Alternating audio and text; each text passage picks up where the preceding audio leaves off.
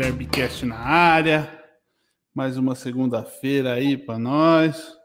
Hoje vamos falar do Palmeiras que tanto reclamou por tempo, quando tem tempo piora. E outros times, outras coisas também que parece que treinar não vai muito bem no futebol brasileiro, pelo jeito. O Corinthians teve uma teve polêmica do VAR, teve estreia, né, Diego? Teve estreia de jogador novo.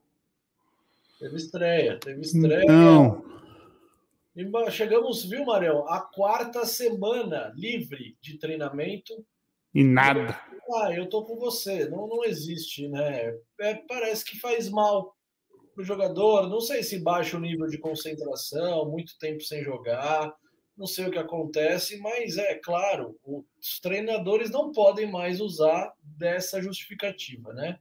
Perderam qualquer direito de falar que no Brasil não se treina, que o calendário é maluco, eles perderam qualquer defesa nesse sentido. Então, assim, falo do Corinthians, mais uma semana livre de treinamento e mais uma vez o time não apresenta nada. É, Palmeiras piorou. Palmeiras, o, aquilo que eu falei, o time ia no ritmo. Quando teve duas semanas livres, aí teve uma semana inteira para treinar contra o São Paulo foi horrível. Aí na outra foi pior. Tipo, parece que, sei lá, teoricamente você vai. O técnico vai entender um pouco mais o, os jogadores, mas parece que fica perde mais, dá folga, os caras vão para balada, sei lá, velho. Eu não sei, Diego, eu só sei que. E aí a gente viu também o Flamengo, né? Não vou viajar para treinar. Vamos ficar aqui. Tranquilo, não foi nem o técnico. E aí toma-lhe uma cacetada. Segundo o Vampeta, na Rádio Jovem Pan, ele falou: ah, jogador gosta de jogar. Jogador quer jogar. Jogador não quer. Jogador não quer ficar treinando. Se ele fica em casa, ele faz churrasco, ele faz balada, ele faz todas essas coisas. Então, eu acho que aquela teoria que discutimos semana passada sobre o treino melhor jogar, melhor jogar seguido do que treinar. É, melhor ficar sem treinar, né? Porque parece que é, você deu o exemplo do Flamengo, eu tô para lembrar um exemplo para defender essa tese aí, de um time que ficou uma semana sem jogar, só treinou e aí no jogo seguinte deu uma resposta bacana, mostrou alguma jogada ensaiada que não vinha sendo apresentada até então. Esse tipo de coisa a gente não vê, né? São quatro semanas e a gente vê simplesmente as mesmas coisas. Na hora que eu for falar do jogo, desse jogo contra o Corinthians aí, olha, Mário, não dá mais, velho. Alguém precisa tirar o entregador de colete de lá. Então vamos lá, vamos começar agora já. Já que você já falou, já tá puto. Vamos com Corinthians e Santos. Vamos começar com o VAR. Primeiro o VAR, depois você vai para o treinador, beleza? Vamos Pode lá. ser assim? Pode ser. Eu não vi o jogo, mas eu vi as reações, né? A gente pauta o, o Derbycast muito pelas reações online, principalmente dos times que não é o nosso, né? Você vê as reações dos palmeirenses e me questiona sobre, eu vejo as reações dos corintianos e te questiono sobre. Eu queria começar com o VAR. E aí depois eu vi, teve umas outras que vai cair no treinador, que é o fato de eu vi gente pedindo para o cara sair urgentemente, não sei o que, que ele fez exatamente, mas. É, o que ele não faz mais uma semana, né? Esse é o problema. Disseram que o bicho ficou louco. Teve um gol dos Corinthians e foi anulado, foi isso? É, teve. A, o VAR trabalhou bastante, para dizer o mínimo, nessa partida do Corinthians. Então, já que a gente vai começar falando do VAR, é, eu, no último programa aqui, reclamei da interferência máxima naquele jogo Palmeiras e São Paulo, no Morumbi Sim. e tal, né? É, é, eu reclamei. Apesar é, de ter sido beneficiado, eu reclamei. Isso, exato. Então é importante a gente resgatar isso para não ficar passando a imagem, ah, o cara é clubista e tal. Mais uma vez, a interferência é máxima, né? mais uma vez. Então tivemos dois lances. Um lance de impedimento, onde sai um primeiro gol, uma bola esticada para o Gustavo Mosquito, e aí assim, é um lance milimétrico.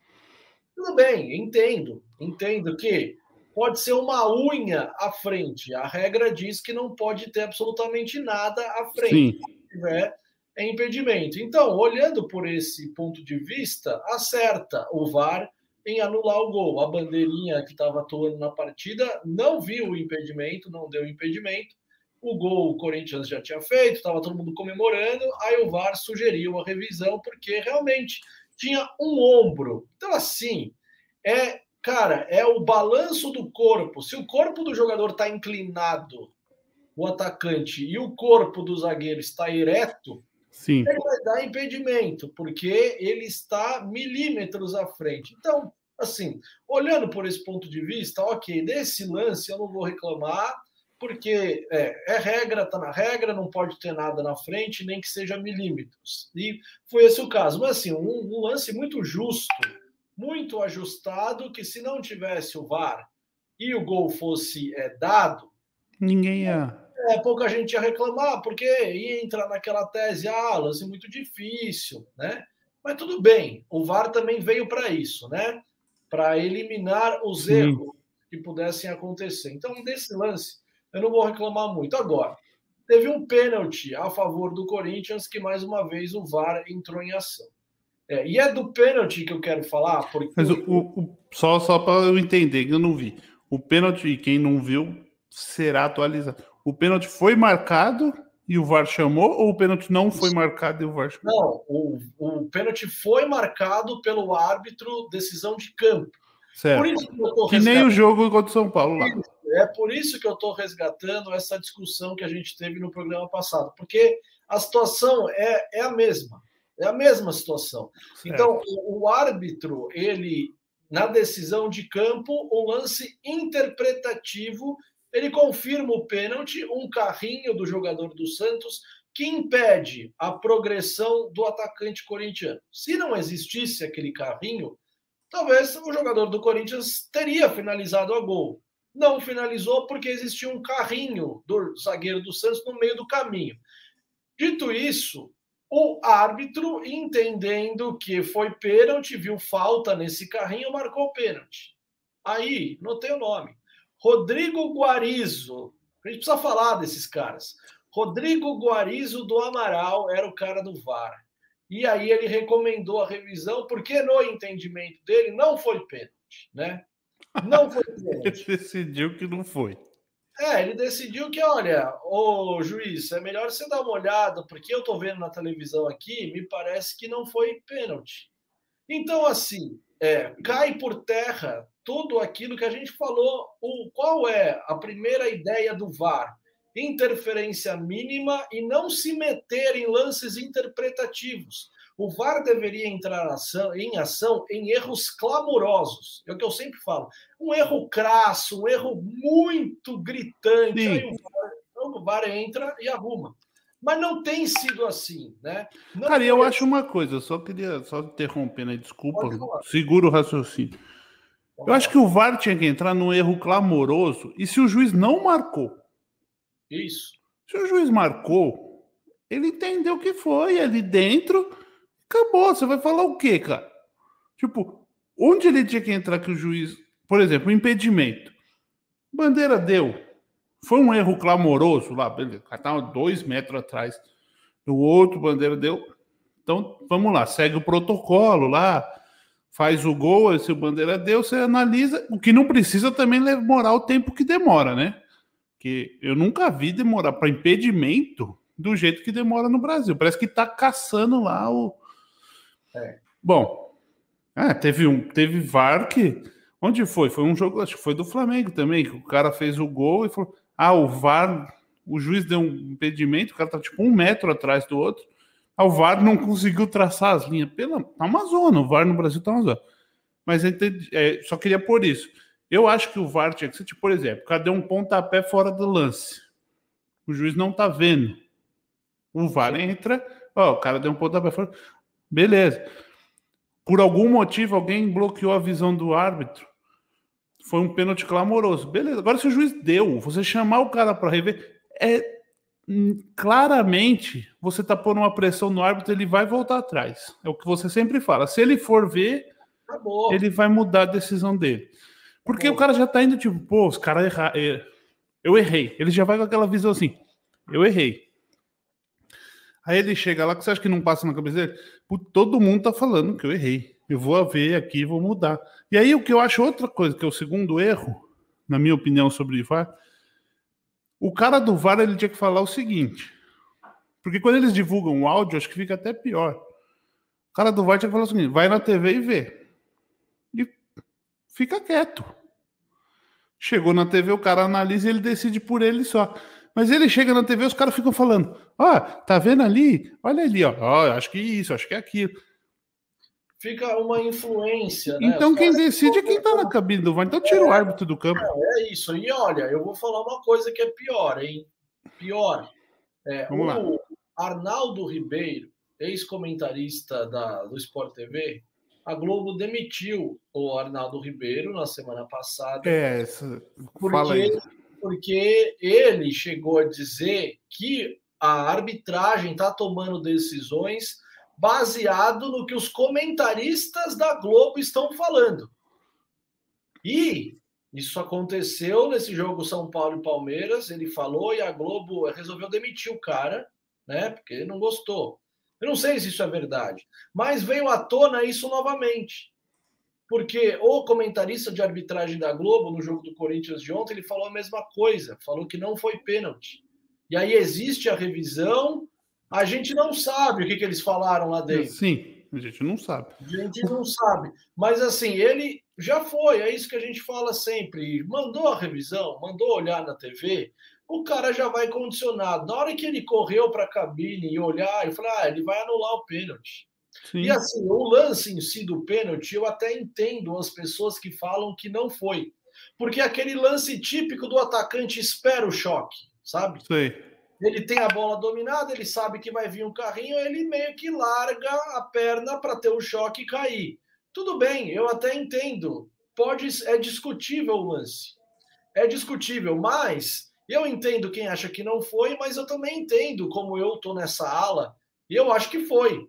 Porque se não existe o pênalti, o jogador finaliza gol, se não existe o carrinho.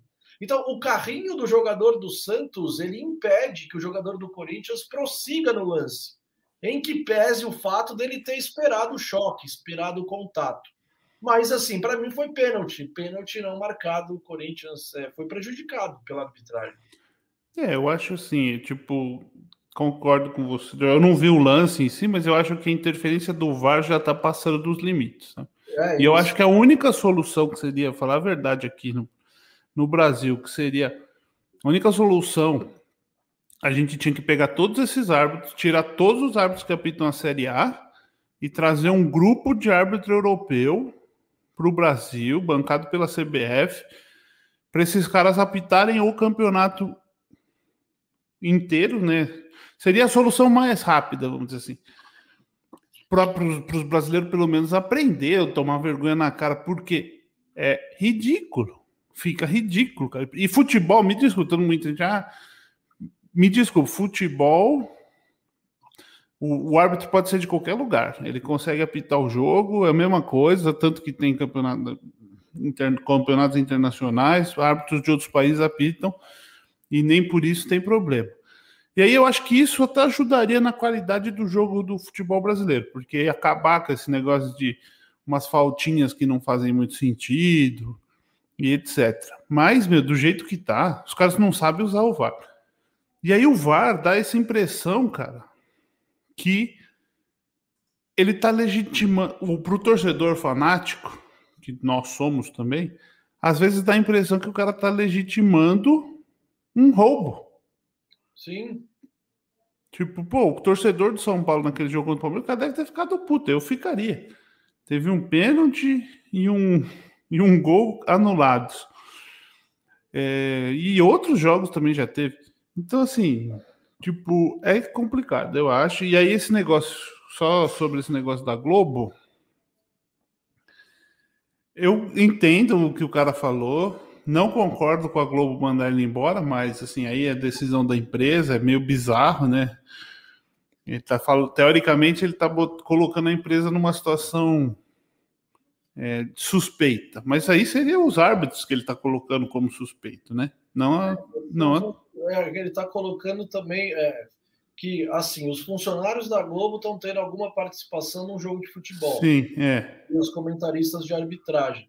É, eu entendo que a Globo fez. Ela se sentiu no direito de preservar a imagem da empresa é. e mandar o cara embora. E ele também assumiu o risco, né? Na hora que ele Sim. fala aí, também tá assumindo esse Eu só acho que, tipo, uma logística, tipo, o cara estão assistindo o jogo lá, ao, dentro da sala do VAR, o, tem alguém assistindo lá de fora e dá, liga para os caras ou manda um WhatsApp para os caras. É estranho, é estranho, eu também acho, é estranho, os caras inventam. Mas também, por exemplo, naquele jogo contra o São Paulo, as decisões do VAR foram inverso do que o comentarista de arbitragem falou.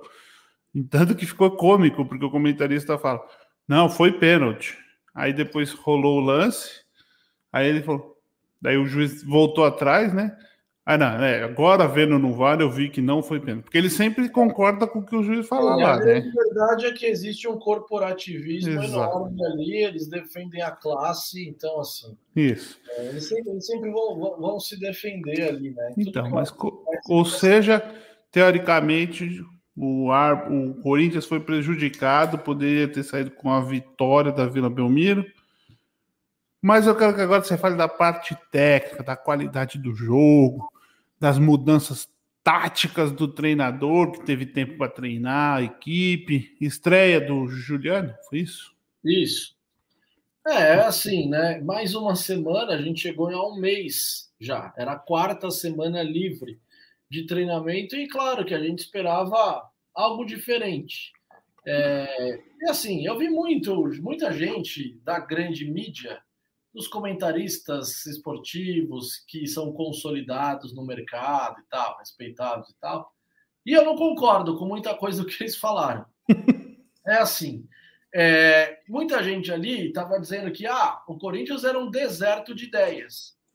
Esse jogo, o Corinthians teve um pênalti ao seu favor que foi anulado, teve um gol que também foi anulado, além de ter obrigado o goleiro do Santos a fazer várias defesas. Então, o time que era um deserto criou mais do que vinha criando.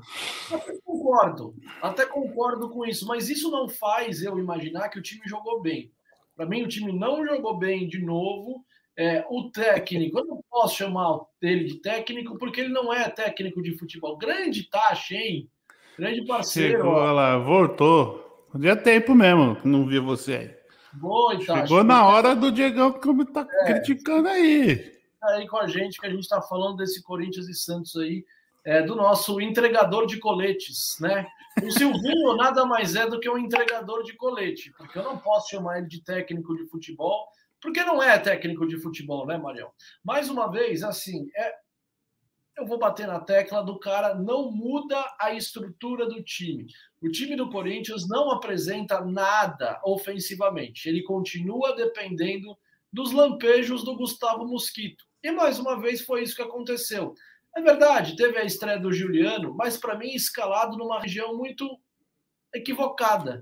É, o, o técnico do Corinthians ele trabalha no 4-1-4-1, certo? Certo. Então ele não tem o camisa 10 no esquema tático dele. Não existe um meia de criação que encoste no centroavante. Não, ele não, não vê futebol dessa forma. Os meio-campistas dele são todos aqueles caras que é, circulam mais pelo círculo central, mas também tem que ter muita importância no momento defensivo. Então, o que a gente viu do Juliano? O Juliano raramente apareceu na frente da área ele não deu uma finalização a gol. E quem acompanha a carreira do Juliano sabe que ele é um cara que finaliza bastante de fora da área. Então, assim... aquela piada que fazíamos que podia chegar Renato Augusto, Juliano, que o Silvinho ia escalar eles no lugar errado, tá, tá acontecendo. Ah, tá acontecendo, porque para mim foi escalado errado. Escalado errado. Jogou bem, é verdade, jogou bem, mas jogou numa região onde se decide muito pouco. A região mais decisiva do campo, que é o último terço ali, o cara aparecendo na área, na meia-lua da área ali, para ter uma finalização a gol, a gente não viu o Juliano utilizar essa região do campo. Então, para mim, o técnico escala o time errado de novo É inconcebível, inadmissível o Rony jogar 90 minutos. Esse cara não tem nível de futebol profissional. Ele não pode ganhar a vida jogando bola. Não pode. Não tem esse direito. Não tem. Porque o Rony é o cara da, da esquina que Olha aí, ó, Itachi, ó. É, ó, Itachi, é o seguinte, velho. Não dá, né, mano? Não dá. Não dá. O cara é um estagiário. O estagiário tá pilotando. Tá pilotando uma Ferrari. Porque não sabe nem ligar a Ferrari. Aí fica difícil. O que, que adianta ter a Ferrari? Entendeu? Não sabe dar partida no carro. Então, assim, o técnico é muito ruim, o técnico é limitado, ele tem apenas uma forma de ver o futebol, que é nessa estrutura tática, e ele não muda, ele não mexe. E assim, para mim, como eu disse, é inconcebível o Rony jogar os 90 minutos do jogo e o Silvinho se deu por satisfeito com o empate. Porque se ele quisesse vencer de fato a partida, no momento que ele coloca o Matheus Vital em campo, ele tirou o Adson. O Watson jogava aberto pela esquerda e o Vital entrou para fazer a função. Se ele quisesse ganhar o jogo, ele tiraria o Rony, que não contribui em nada, ele traz o Watson por dentro e põe o Vital pela esquerda. Então ele mexe um pouco na estrutura. Só que isso é algo que o torcedor do Corinthians não vê. Foi, as... foi essa substituição que deixou o torcedor, porque eu vi que muita gente falou: ah, cometeu um erro grave e querem que ele saia. Técnico, o técnico é covarde, o técnico não tem hum. ousadia, ele não tem vontade de vencer. E todas as alterações que ele faz é sempre seis por meia dúzia. Ele nunca muda a estrutura do time. Ele nunca tira um volante para colocar um meia. Sabe? Ele nunca tira um cara aberto para colocar um centroavante. Ele troca o meia por um meia. Ele troca o volante por outro volante. Ele troca um lateral por outro lateral. Então, assim, a estrutura dele quadradinha lá sempre se mantém. Ele não mostra novidade. Ele não. Então, assim, o que, que ele fez a semana inteira? O que, que foi feito a semana inteira? E outra coisa, outra coisa, o jogo do Corinthians, o Corinthians aceita demais o jogo do adversário. O Corinthians é o time que menos faz faltas no Campeonato Brasileiro é o time que menos toma cartão. E sabe quantas faltas o Corinthians fez no jogo contra o Santos? O Corinthians fez 10 faltas em 90 minutos, com 31% de posse de bola. O time que tem 31%. Ou seja, a bola estava com o adversário e também não estava preocupado em pegar a bola. É isso. Entendeu? É a passividade. Eu acho que o torcedor do Corinthians também ficou muito irritado com isso porque isso foi um erro que se repetiu. Contra o Flamengo, o Corinthians tomou de 3 a 0 no primeiro tempo, fez quatro faltas. Quatro. Então, assim, é um time que não se incomoda. É um time que não se incomoda, que não combate, que não é agressivo. Então, é um time que fecha espaço, fica cercando, e em vez dele tentar retomar a bola, não. Ele espera que o adversário erre. Aí ele retoma. Agora, o time não desarma, né? O time não tem agressividade no momento da marcação. Um time com 30% de posse de bola, desculpa, não pode fazer só 10 faltas. Tem que querer mais. Tem que ser um pouco mais agressivo. Então é um time muito passivo. É um time que aceita demais o jogo do adversário. E a gente sabe, o Fernando Diniz, o time do Fernando Diniz vai ter mais posse de bola mesmo. Agora você precisa incomodar, né? Você precisa tornar é, o jogo do Santos um pouco desconfortável. E a grande verdade é que o Santos não se sentiu desconfortável. É claro, tem limitações, o time do Santos tem muitas limitações. Por isso, o Corinthians saiu de lá com empate. Se fosse um time um pouco melhor, eu não sei. O Corinthians poderia ter perdido de novo. Mas é o seguinte: são 15 rodadas do Campeonato Brasileiro, são quatro vitórias só. Só quatro. Três delas contra times que estão na zona do rebaixamento contra a Chapecoense, contra o Cuiabá e contra o América Mineiro. E a quarta vitória que teve foi contra o Esporte, que está muito próximo da zona do rebaixamento. Então, assim, o Corinthians não consegue vencer equipes que estão na mesma região da tabela ou acima dele. O jogo de ontem era contra o Santos, o Santos está acima do Corinthians, e o Corinthians não consegue ganhar. O Corinthians não consegue ganhar, e aí é o ponto.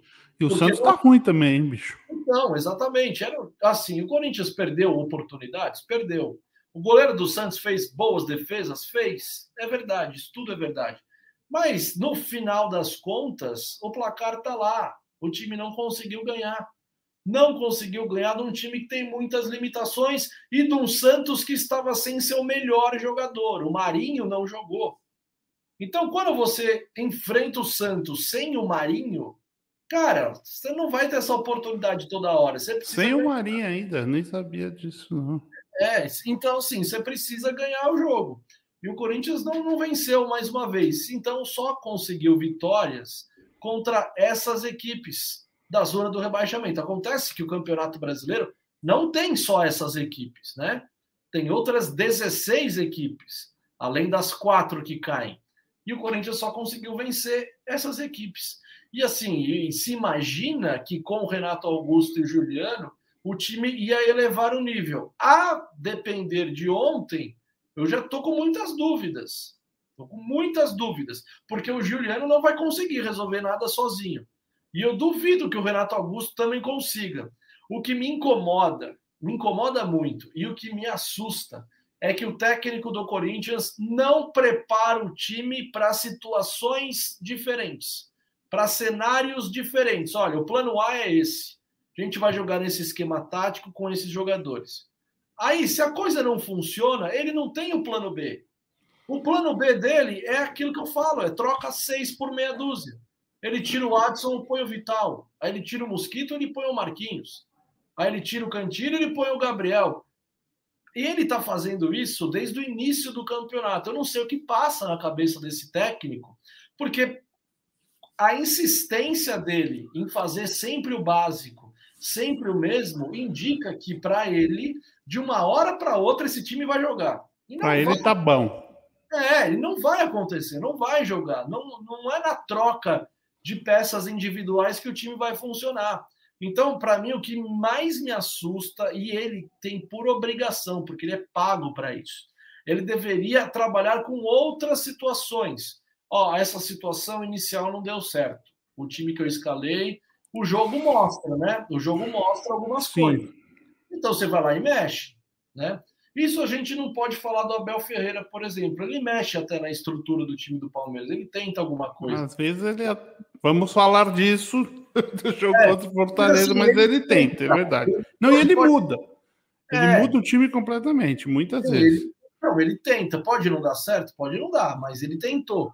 Agora, o nosso Silvinho, nem isso ele faz, né, velho? Nem isso ele faz. Ele nem não tenta. O time é sempre o mesmo e continua mantendo o Fagner muito preso no campo de defesa, que é o cara que pode te dar alguma coisa quando vai ao ataque, ele não permite, porque para ele lateral tem que marcar, não tem que atacar.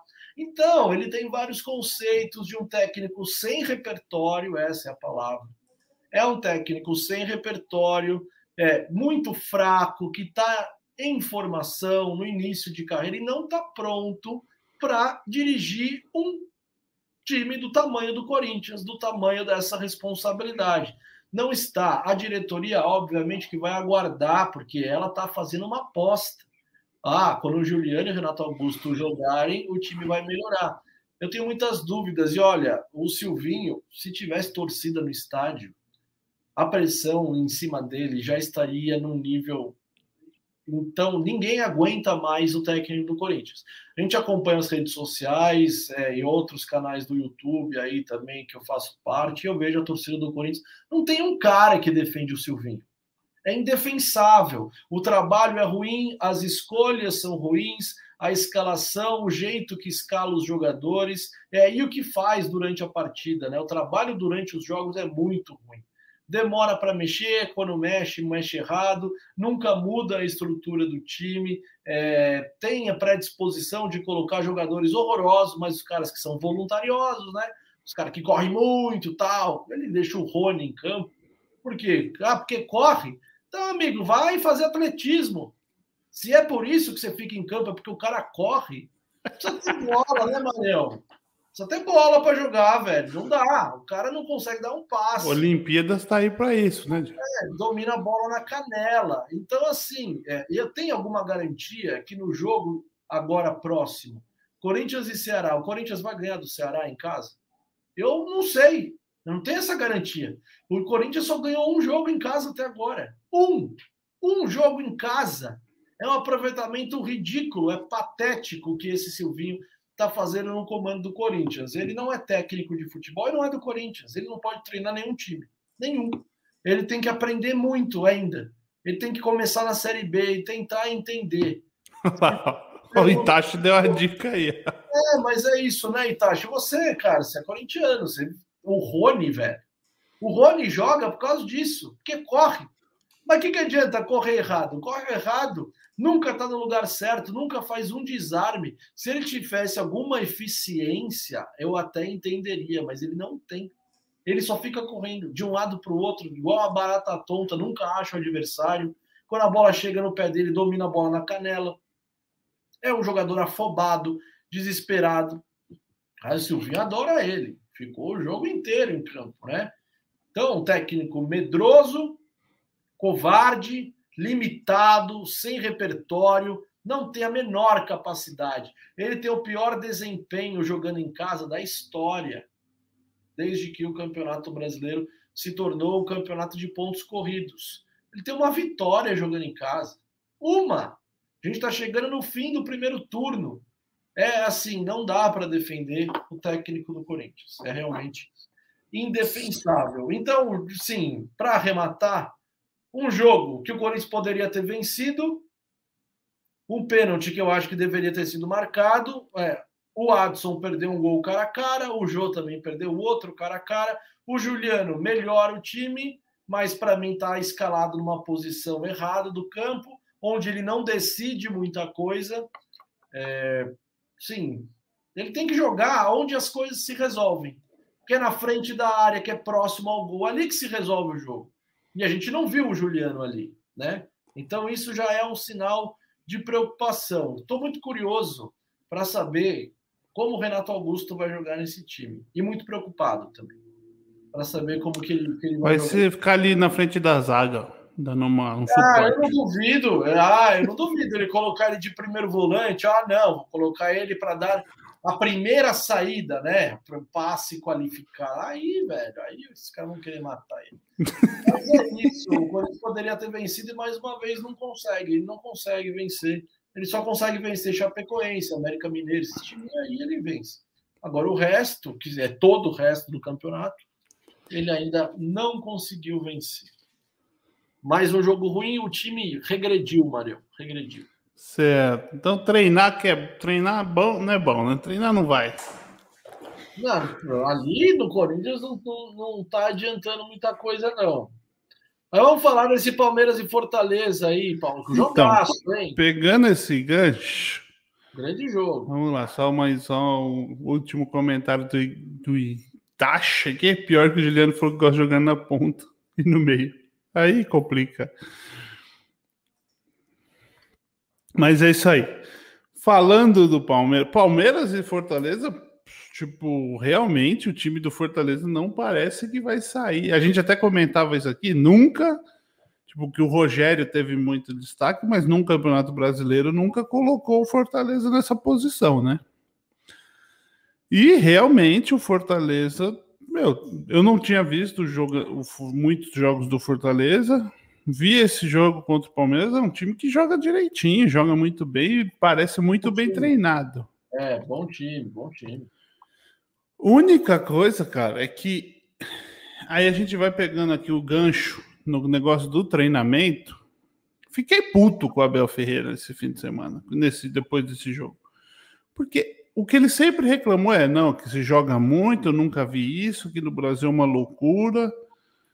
Foi o Palmeiras ter semanas livres, os jogos depois dessas semanas livres foram horríveis. O Palmeiras não jogou, tipo, não foi horrível, esse jogo não foi tão horrível, mas por, mais por conta do, do, do estilo de jogo do Fortaleza e acabar dando espaço para o Palmeiras do que pelo treinamento do Palmeiras. O Palmeiras parece que ele tipo, eu até fiquei pensando, falei assim, cara, se esse é o futebol que o Abel acredita, estamos em maus, maus lençóis porque ele, ele parece que ele ignora o meio-campo.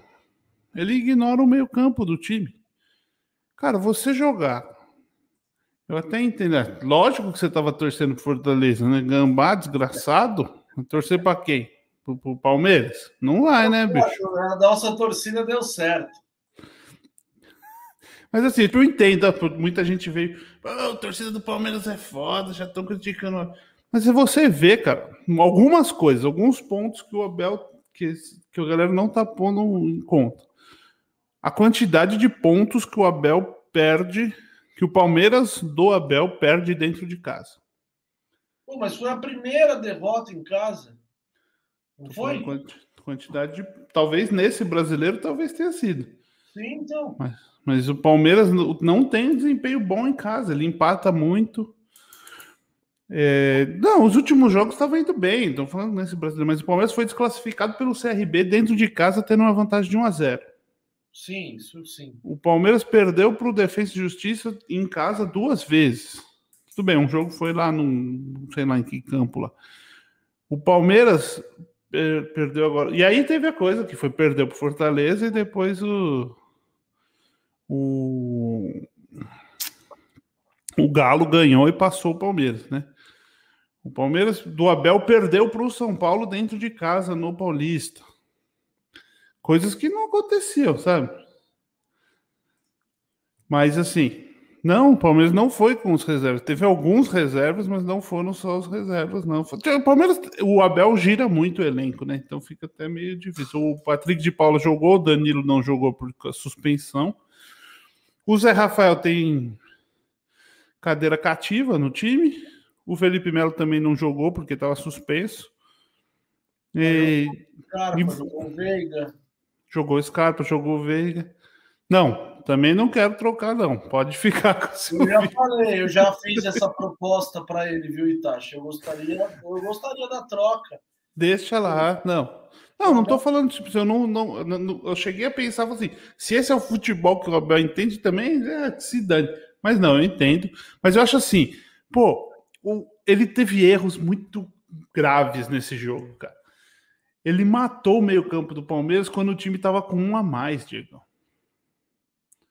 Com um a mais, ele tirou o Scarpa e pôs o, o Veron. Eu entendi que ele tava querendo ir mais pro ataque. Eu tenho um problema o Abel no Palmeiras que eu acho que ele é o, que esse é um problema de muitos treinadores europeus que vêm para o Brasil. Tipo, às vezes ele imagina que o jogador pode entregar mais para ele, entendeu? Não, se eu deixar o Zé Rafael ali com um pouco mais de espaço, ele vai conseguir criar jogada. E o Zé Rafael é o rei de errar o passe ou perder a bola no meio campo e dar para outro time. Nunca vi. Se você vê a quantidade de, de ataques perdidos porque o Zé Rafael errou o último passe, é impressionante. Mas ele joga com esse cara todo jogo. Então, assim, é, também tomou um golzinho no último minuto, depois que o Vitor Luiz foi expulso numa jogada bizonha, cara. Não, não faz sentido ser expulso naquele lance. Não foi lance para amarelo. Ele pisou na bola, nem encostou no cara. E o juiz deu um amarelo. E o primeiro amarelo dele também, eu não entendi muito, mas ele estava correndo atrás do cara, o cara bateu o pé no joelho dele. Ah, juizão, esses juízes, essa arbitragem no Brasil, a gente já. Se for falar de arbitragem, a gente vai ficar todo jogo, todo derbycast falando só de arbitragem. Mas eu acho assim, cara, ele teve tempo para treinar, e aí eu acho que cai naquilo, o cara, ou ele tenta fazer coisas e o time é, fica confuso dentro de campo, não entende direito, o que ele está tentando passar, ou é, os caras no treino jogam de um jeito e no jogo eles não, não conseguem replicar o que eles fazem no treino, porque é impressionante, cara. O meio-campo do Palmeiras piorou muito. Aí ele. ai, ai, escalou o Luan, fazendo não sei quantos jogos o Palmeiras não tomava gol. O Luan lá tomou três. e aí, estava em todas as jogadas do gol. Não, todas não. O último gol não, não era, não foi em cima dele, mas o primeiro o cara cabeceou em cima dele.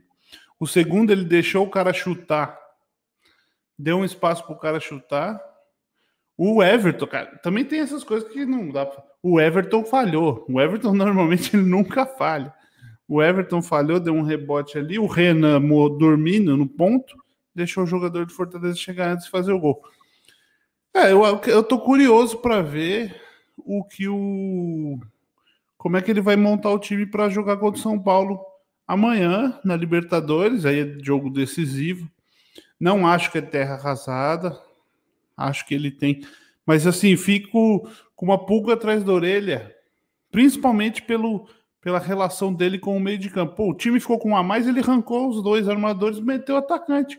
Encheu de atacante lá, ninguém fazia nada com a bola. Tipo, não sei, cara, é estranho. Para mim é é estranho. Esse eu troco. Se você quiser trocar lá qualquer um lá da zaga, a gente não tá precisando não. Muito obrigado. Se quiser aí, Diego, a gente faz zagueiro, negócio. Não, zagueiro a gente tá bem, a gente não tá precisando de zagueiro, não. Pode ficar com vocês. Nossa, o cara ele é zicado, velho. Jogando jogo importante. Mas é o seguinte, Marião. É, Diga disso. Fortaleza não é só o Palmeiras que teve problemas com o Fortaleza, né? Fortaleza é um bom não. time. Tá é um time muito bem treinado é um dos melhores ataques do campeonato. É claro, tomar três gols dentro de casa nunca é um bom sinal, mas tinha, tem aquilo que a gente falou, né? Tem outro time do outro lado também que trabalha, Não. que estuda. Me é. surpreendeu a qualidade do Fortaleza e o quão treinado o Fortaleza é. Isso é um fato. Sim. Achei um time muito bom e. Agora, o Palmeiras, com um jogador a mais, não pode tomar o gol né? Não, na hora que ele tomou o gol, ele já estava igual, né? Porque foi expulso, o Vitor Luiz entrou em três jogadas ele conseguiu ser expulso. Ah, ele entrou durante o segundo tempo. Isso. Aí eu vou dar uma dica aqui, Vitor Luiz. Vitor Luiz, você não está muito bem nos últimos jogos. Corta esse cabelinho aí de samurai, esse coquezinho aí, parece um rabo de coelho. Rapa careca, chuteirinha preta, é. camisa para dentro do calção e joga na humilde. Que quanto mais que aparecer, a merda fica maior, entendeu? Então, é, é só uma dica, você faz se quiser. Você, né? Você vê, os caras começam a descolorir o cabelo para jogar. Nossa, aí começa a desandar, Diego. É. Aí, o time do. Até ouvi aí, ouvi, ouvi algum post, alguma rede social, que o Corinthians talvez quisesse o treinador do Fortaleza. Cara, Seria uma ótima contratação, mas eu duvido que ele vai sair do Fortaleza hoje. Isso é muito da que se fala entre a torcida, né? Todo torcedor do Corinthians fala agora, porque agora ficou fácil. É. Agora ficou fácil. Ah, o cara tá lá, treinando bem pra caramba o Fortaleza e tal. Mas a diretoria do Corinthians não vai fazer isso.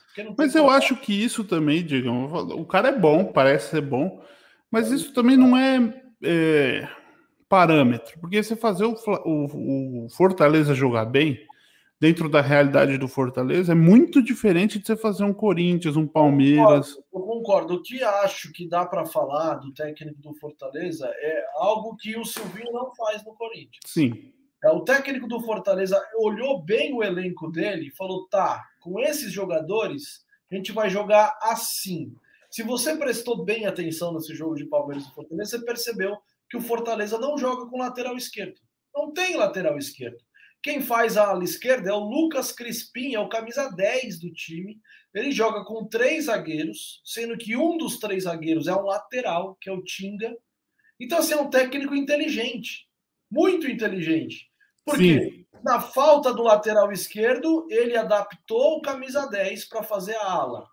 E aí, em vez de ter três zagueiros que não sabem sair jogando, ele pegou um lateral direito, fez dele o terceiro zagueiro pela direita, e aí ele libera o Iago Pikachu, que joga mais avançado por aquele lado. Então, assim, olhando taticamente, ele é um baita técnico.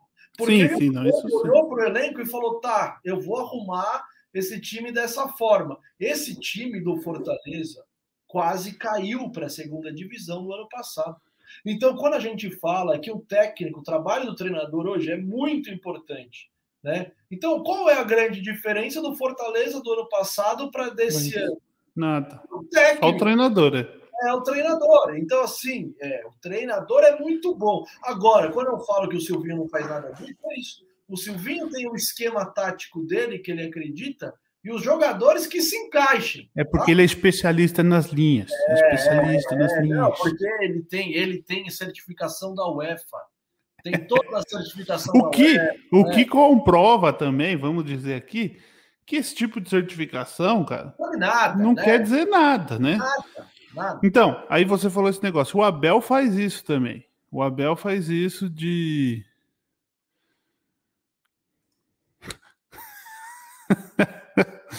é, mano. Os caras agora tão bravos que o Borja saiu do Palmeiras, aí na estreia dele fez gol no, no, pelo Grêmio. Só que o Borja, lembrando, vamos lembrar aqui, o Borja no seu primeiro jogo pelo Palmeiras também fez gol. Depois. O Luciano quer ele de volta, hein? Mas eu deixaria ele no Palmeiras se eu fosse a direção.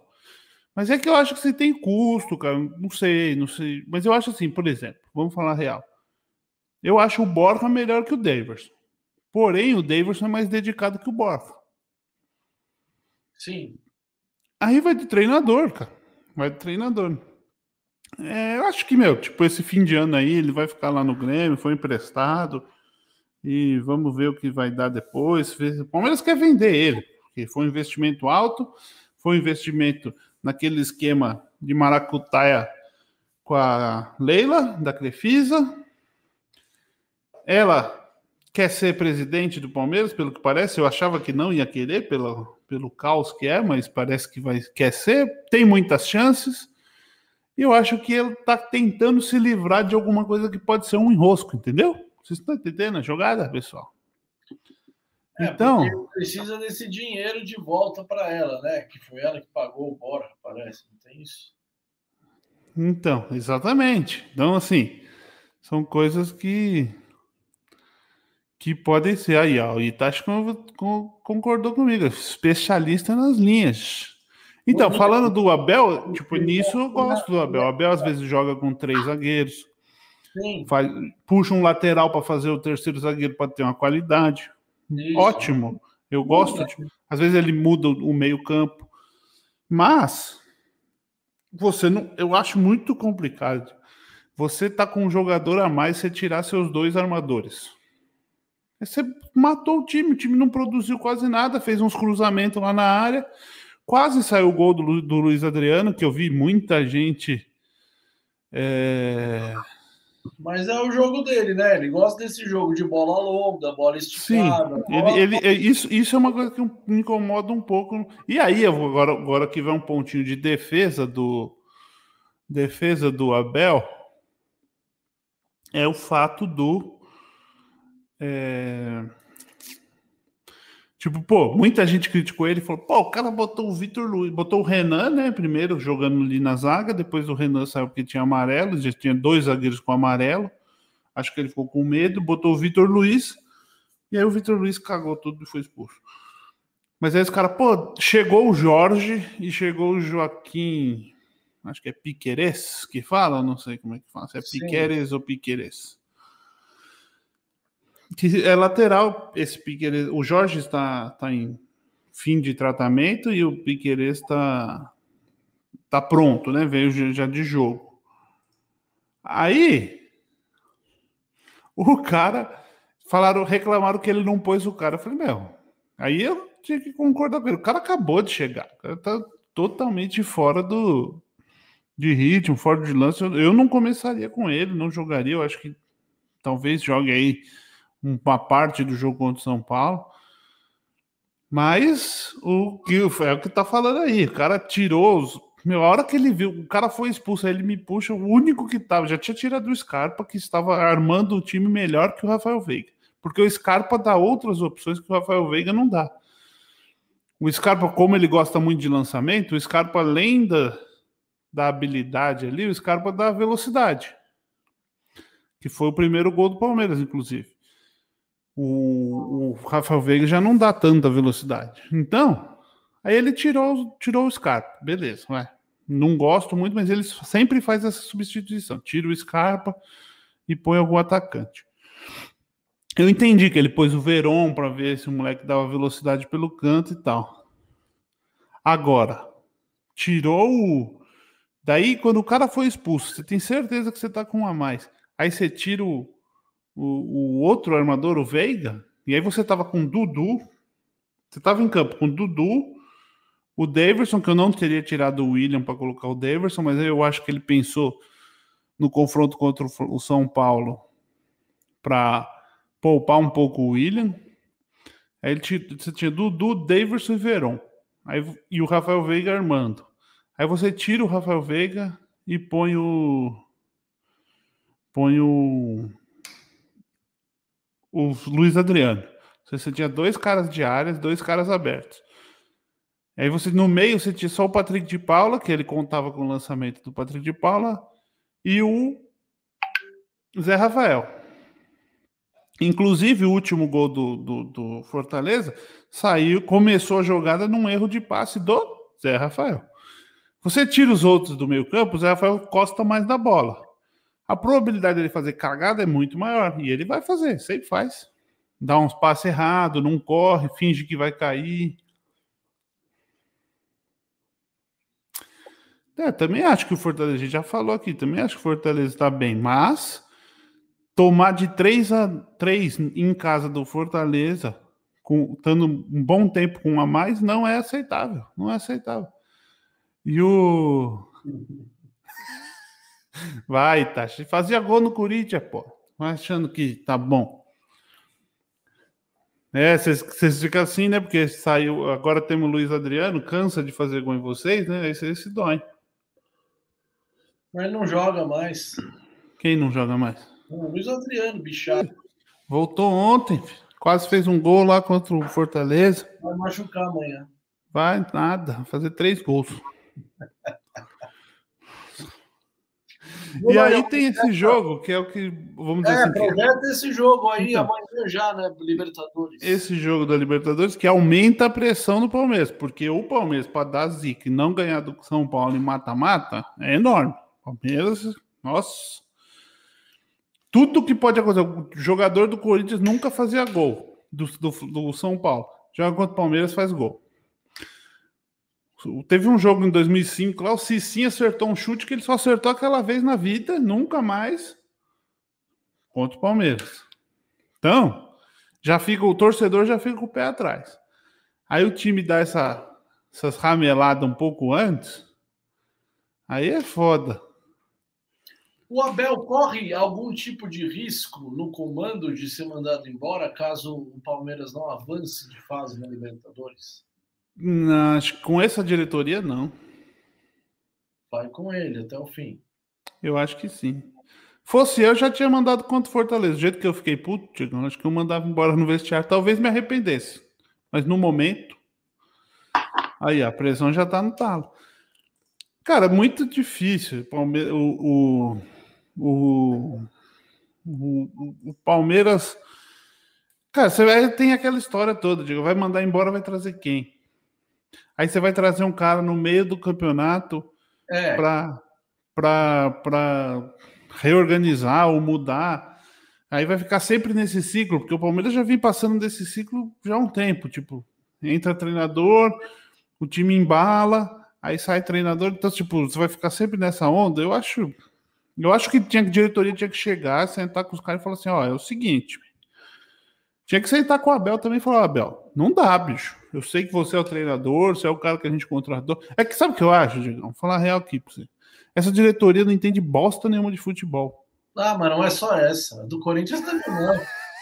Então os caras não podem chegar lá e falar: ó, não dá, bicho, não dá pra você tirar os dois meia num jogo desse e ainda perder no final. Concordo. Porque isso é, é, natural no ambiente do futebol. Não é assim, ah, não está satisfeito, manda embora. Não. Tem que ter cobrança. Tem que chamar o cara na sala, perguntar: o que está acontecendo, amigo? Me explica. Por que, que você coloca o Vitor Luiz todo jogo? Alguém você vai me explicar isso? É, só um, um, exemplo né, do Palmeiras. Então, Sim. assim tem que ter cobrança. O departamento de futebol precisa cobrar o, o treinador. Não é ter interferência na escalação, não é isso. Mas precisa ter cobrança. Precisa chamar o cara na sala, Fala, o que está acontecendo, amigo? Vamos lá, fala para mim. Precisa eu, falar. Eu também acho, porque aí ele vai por cima dos jogadores. Tipo, mano, tem que falar, o que está acontecendo? Tem alguma coisa errada.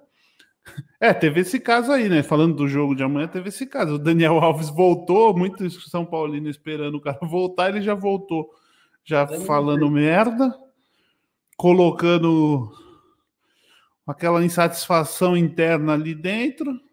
Talvez, tomara que isso atrapalhe eles ainda mais e o jogo fique bom para o Palmeiras tem time para ganhar do São Paulo.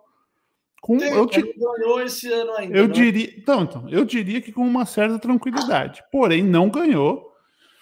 E é o que os caras estão falando, ó. Com o Abel, Palmeiras não perdia do São, nunca tinha perdido do São Paulo em, é, dentro do Allianz Parque. Aí foi lá e perdeu com o Abel no, nos, no, no, nos grupos do futebol, do, do Paulista. Aí na final, perdeu, é, empatou um, perdeu outro jogo, perdeu o título. Aí, qual que foi o outro jogo? Teve um outro jogo. Ah, não, acho que é isso. Aí agora. Ah, não, teve o jogo semana passada aí do brasileiro. Quase perdeu. Só não perdeu por causa do VAR. Jogou mal pra cacete. Os três zagueiros do Crespo é um jogo que encaixa contra o jogo do Palmeiras, por isso o Palmeiras enfrenta a dificuldade. O que, que você acha? Eu acho que o Abel tem opções, ele não montou as opções corretas. Eu acho que encaixa de certa maneira, mas é porque o Abel não montou a opção. Meu, você tem que montar o time contra o São Paulo, você tem que montar o time que ganhou do River lá. Tem que pegar meio-campo é Gabriel Menino, Patrick de Paulo e Danilo. Mas não vai Zé Rafael. Ah, Deixa, bota o Zé Rafael então. Bota o Patrick de Paulo, Danilo. Zé... Não vai fazer, não vai fazer. Eu sei que ele não vai fazer. É, o brasileiro, o Luciano botou aqui, ó, empatou no VAR, hein? Empatou no VAR. Era para perder. Mas foi lá, isso foi no Morumbi. Tudo bem, mas. Mas é isso que eu tô falando. O meio-campo, o Palmeiras tem que jogar com o meio-campo. Contra o São Paulo, principalmente. Tem que ser meio-campo leve. Eu acho que uma, mais que o, os três zagueiros do Crespo, o que mais incomoda o Palmeiras é a velocidade do meio-campo do, do São Paulo. E se o Palmeiras jogar com o meio-campo com o Zé Rafael, não dá para jogar o Zé Rafael. Mas se jogar com o Zé Rafael, que a gente sabe que provavelmente vai ser, e jogar com o Felipe Melo na zaga, fica muito lento. Porque o, Gustavo Gomes é um cara. Beleza, não, não tem muito o que falar. Mas ele não é tão rápido. Ele é rápido, mas ele não é tão rápido. Ele não é um zagueiro muito rápido. E mesmo o Renan, que é até lento, é o. Os caras estão de piada aqui, não é possível. Olha lá. Meiuca com Danilo e Patrick de Pau. Eu também acho, mas eu acho que tinha que ser mais. Tipo, não acho que deva jogar, por exemplo. Eu acho que jogar com os dois armadores contra o São Paulo não tem dado certo também. Eu acho que tem que jogar com. Joga, para mim, eu jogaria Scarpa Patrick de Paula, Danilo e Gabriel Menino no meio campo. É, os quatro no meio e dois na frente. E dois na frente. E aí vem o. Perdemos oportunidade, hein? Perdemos. Olha, Tati, eu queria falar um negócio para você. O governo do Brasil não é mais daquele presidente corintiano que ajudou vocês um monte aí, cara, no passado. Não tem mais como fazer essas coisas, entendeu? Acabou a mamata. Acabou a mamata, bicho. Olha lá, o, o, time do Luciano seria Danilo, Patrick de Paula. De né? Põe um comentário só, caceta. Você fica pondo um monte de comentário diferente. Danilo e Patrick de Paula de volantes e o Verde de meia. Ele tá tirando Três atacantes, então. Você vai com é. Dudu, e mais dois. Eu botaria o Dudu, porque o Dudu dá uma sorte desgraçada contra o São Paulo. Eu botaria o Dudu. Mas o, o Abel não sabe disso.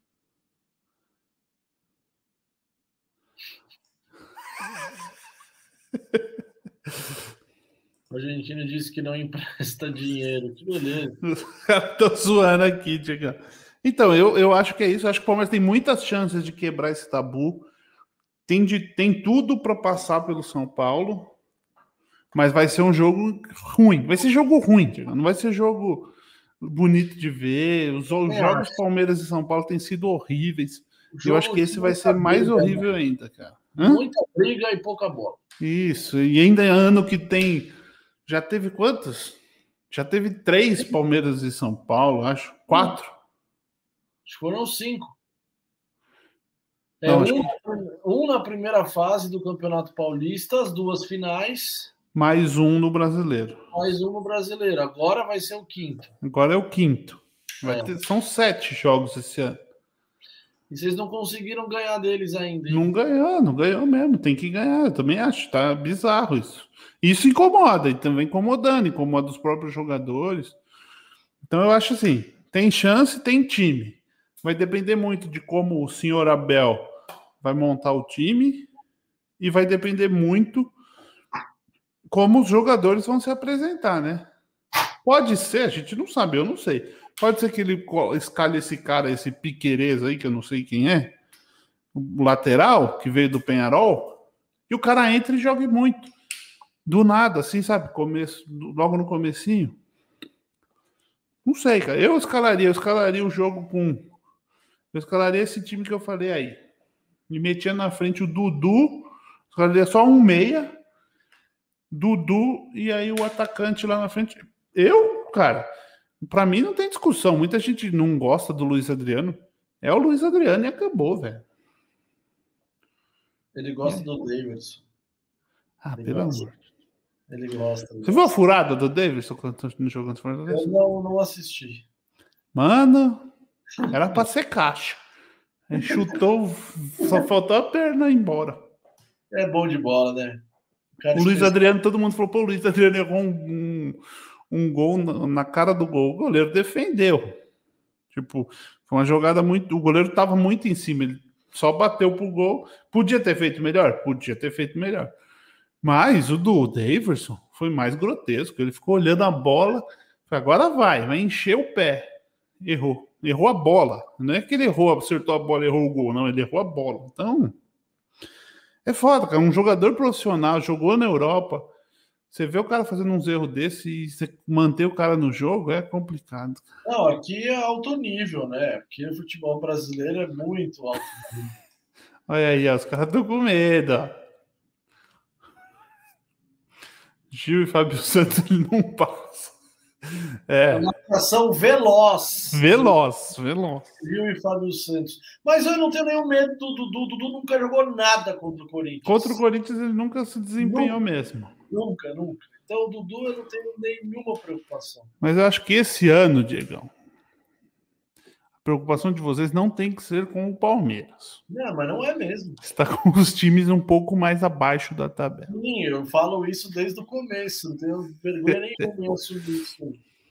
Então é isso aí. Amanhã Palmeiras e São Paulo. Eu nunca dou palpite, mas amanhã vai ser 2x1 um pro Palmeiras. Ih, olha só. Nunca palpitou, vai palpitar agora. Só porque você falou que ah, o Palmeiras nunca tinha perdido no Allianz Parque e perdeu essa vez.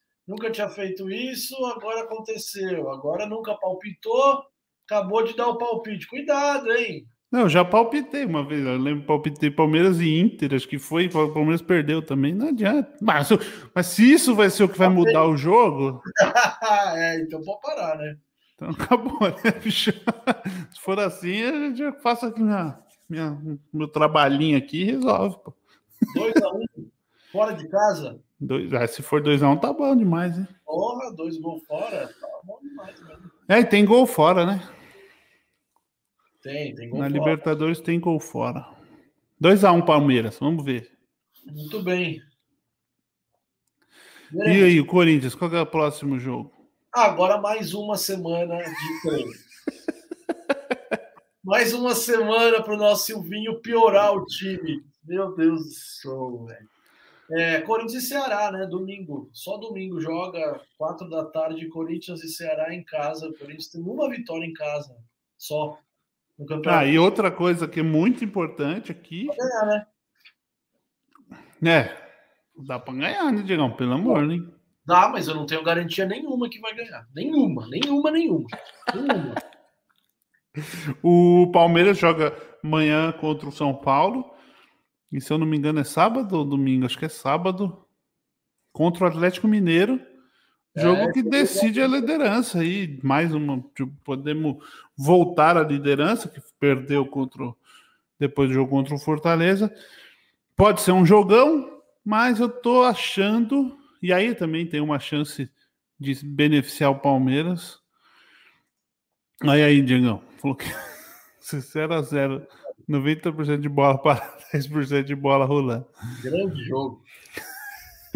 e, tipo, tem uma chance, e aí que eu acho que seria uma vantagem do Palmeiras, dos times jogarem, Palmeiras e Atlético Mineiro, os times jogarem com o time reserva por causa da Libertadores. E aí eu acho que o elenco do Palmeiras é melhor que o do Atlético. Se o Hulk não jogar, principalmente, porque o, o Hulk jogo... vem fazendo a grande diferença para o é. Atlético Mineiro. O jogo é aonde, Marião? No Mineirão. É fora. É aquele jogo assim. Um empate lá já é ótimo para o Palmeiras. Sim, porque a gente pode projetar o segundo turno. Isso. Isso aí é o final do campeonato. No segundo turno já. É, na reta final. Se os dois tiverem mantido é, o desempenho vai ser Atlético Mineiro e Palmeiras no Allianz Parque. Olha, promete ser uma reta final boa essa, hein? É, o Palmeiras tem dois desafios aí contra times que prometem de, é, disputar a frente, que é o primeiro jogo do segundo turno contra o Flamengo, em casa, e lá para o final, lá décima, é, vigésima sexta rodada, sei lá, contra o... Não mais, né? Contra o Atlético Mineiro em casa. Então, são jogos importantes que o Palmeiras é. tem que pensar, né, né, tipo, a longo prazo. Vai ser a rodada número 34, 35, é. por aí. Então, vai ser bem perto do final. Lógico, a gente ninguém sabe como é que vai estar o campeonato lá, né? Mas é, são pontos importantes que você não pode perder, por isso o Palmeiras não podia ter perdido para o Fortaleza em casa. Mas é isso aí, Diego. De Palmeiras, acho que é isso. Já passamos de uma hora do nosso programa, que normalmente é o que a gente faz. Mais alguma coisa para falar? Espero que o Abel bote a... Aí também tem. A... Existe isso, né? Acho que, é... acho que vem da descendência italiana. É um emocional, a torcida faz nota. Fazia 10 jogos que não perdia. Aí perdeu um jogo. A torcida fez nota. Aí não sei, parece que foi ridículo, foi ridículo. O Abel errou, errou. Pelo menos ele reconheceu no final. Falou: ah, a cagada foi minha, né? Na coletiva. Ele falou: eu fiz errado. E fez mesmo, puta. Mas se o Luiz Adriano faz o gol lá e o é. Vitor Luiz não é expulso, é o gênio. Botou o time Sim. pra cima, foi com tudo. É, futebol, né, velho? Futebol, futebol é assim. É, é isso aí. É essa loucura aí. Ao pessoal que nos assiste, muito obrigado. Compartilha com seus amigos. Toda segunda-feira, às nove da noite, a gente está aqui batendo um papo sobre Palmeiras, Corinthians e o que puder, hein? Muito VAR, né? Muito VAR. Muito VAR, que toda rodada vai ter um VAR, né? Meu Deus do céu, não aguento mais. Aí, última mensagem aqui. É só o Abel não inventar na escalação e não cagar na substituição que dá para ganhar amanhã. É, tá parecendo um técnico que eu conheço. essa, isso aí é do Silvinho. Essa, essa narrativa é nossa. Não queira tomar isso. Então, tem que falar pro Abel. Outra é coisa do rival. Deixa os caras lá, porra. É, ele tá aprendendo muito com o rival, hein, Abel? Você era bom no começo. Te elogiava muito aqui. É isso aí. Então é isso aí, Diegão. Algum recado final?